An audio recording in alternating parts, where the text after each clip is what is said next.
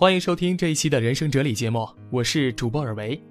更多精彩内容，请关注微信订阅号“人生有为”，幸福人生的人生有的有，作为的为。也可以加入我的私人微信幺八六四幺六二五三零零，让我们一起分享正能量。最近我看到署名连剑的一篇文章，题目叫做《有种慈悲是给人成就感》，看过之后很有感触。这期节目呢？分享给大家。母亲在乡下操劳惯了，没有午睡的习惯。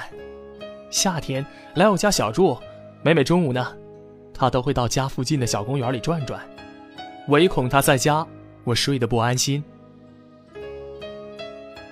一天中午，母亲刚出门，又折返了回来，只是站在门内，下意识的从楼道的窗子往下看了一眼。就见楼下的垃圾箱旁有个十岁左右的小男孩，拿了根小棍子，好像做了什么见不得人的事儿一样，正在张慌失措的东张西望着。在确定周围没人看他以后，才放心的去追上一个正在快速滚远的易拉罐，捡起来，满眼欢喜的塞进口袋里，又跑回来继续翻垃圾箱。母亲叹口气说。这是个自尊心很强的孩子，不想让人看见他正在从垃圾箱里捡废品呢。一下子我就明白了，母亲折回来，是为了不迎面撞伤男孩子的脆弱自尊。我认识这个孩子，来自四川，他的父亲是采石工，一次塌方事故中不幸遇难，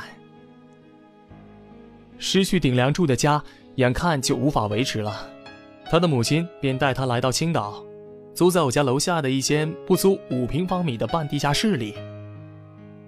他的母亲在街边摆了个修鞋的小摊儿，我们经常能看见小男孩在他母亲身边跑来跑去，也看见过他黑而瘦的母亲溜达到街边的器物箱旁，把路人扔进去的易拉罐、空瓶子捡出来，装进随身携带的一只口袋里。有时见有人扔空的矿泉水瓶子，小男孩也学着母亲的样子去捡，却总被母亲厉声呵斥住了。一开始呢，我以为是母亲溺爱他，不舍得他去劳动。但直到有一次呢，我去修鞋，见小男孩正在抹眼泪，他的母亲一边给我修鞋，一边用旁人很难听懂的四川方言训斥他，大约是不许他做捡瓶子这样的事儿，是很丢人的。这小男孩呢，不领情，大声反驳他：“你捡你也丢人。”女人深深的看了他一眼，摸摸他的头。妈妈这辈子就这样了，怎么丢人都无所谓了。但是你还小，将来是要做男子汉的，不能养成把丢人不当回事的习惯。我在四川待过一阵儿。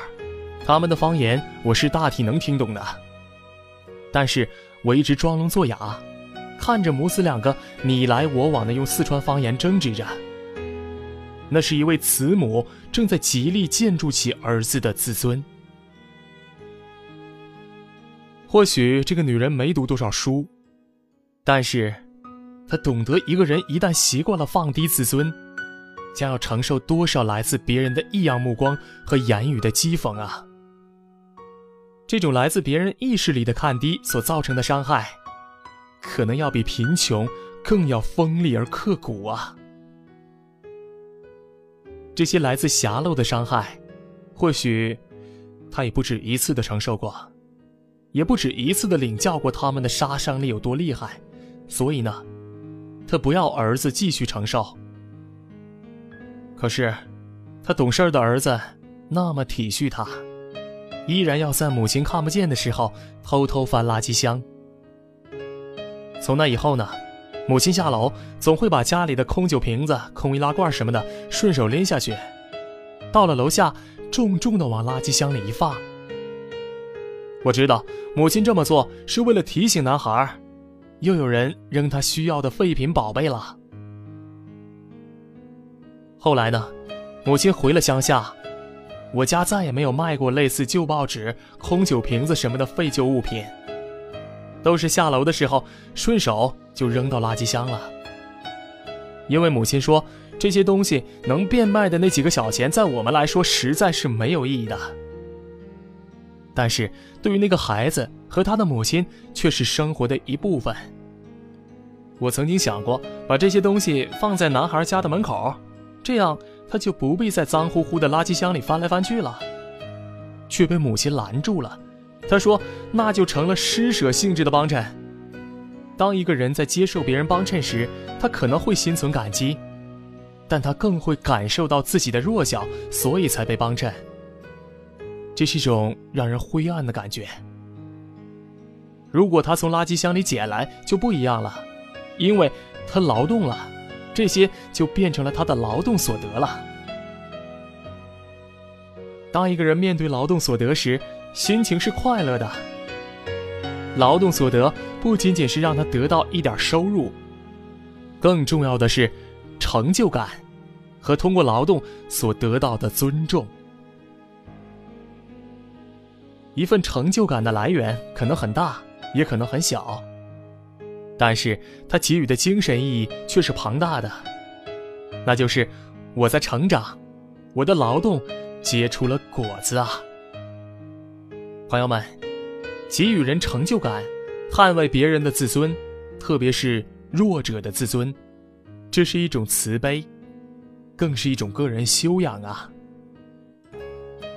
朋友们，听完了这个故事，你们有什么启示呢？欢迎把你的想法留在节目的评论区，让我们共同讨论一下吧。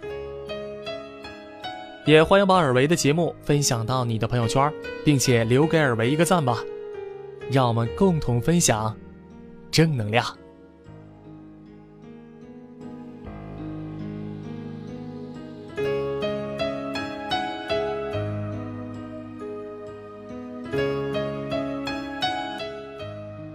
我是心理 FM 的主播刘宁，我很喜欢《人生哲理》这个栏目，推荐大家订阅收藏。尔维的声音很治愈，更重要的是，他分享的人生道理让我们很受益。欢迎大家关注微信公众号“人生有为”，让我们一起传播正能量。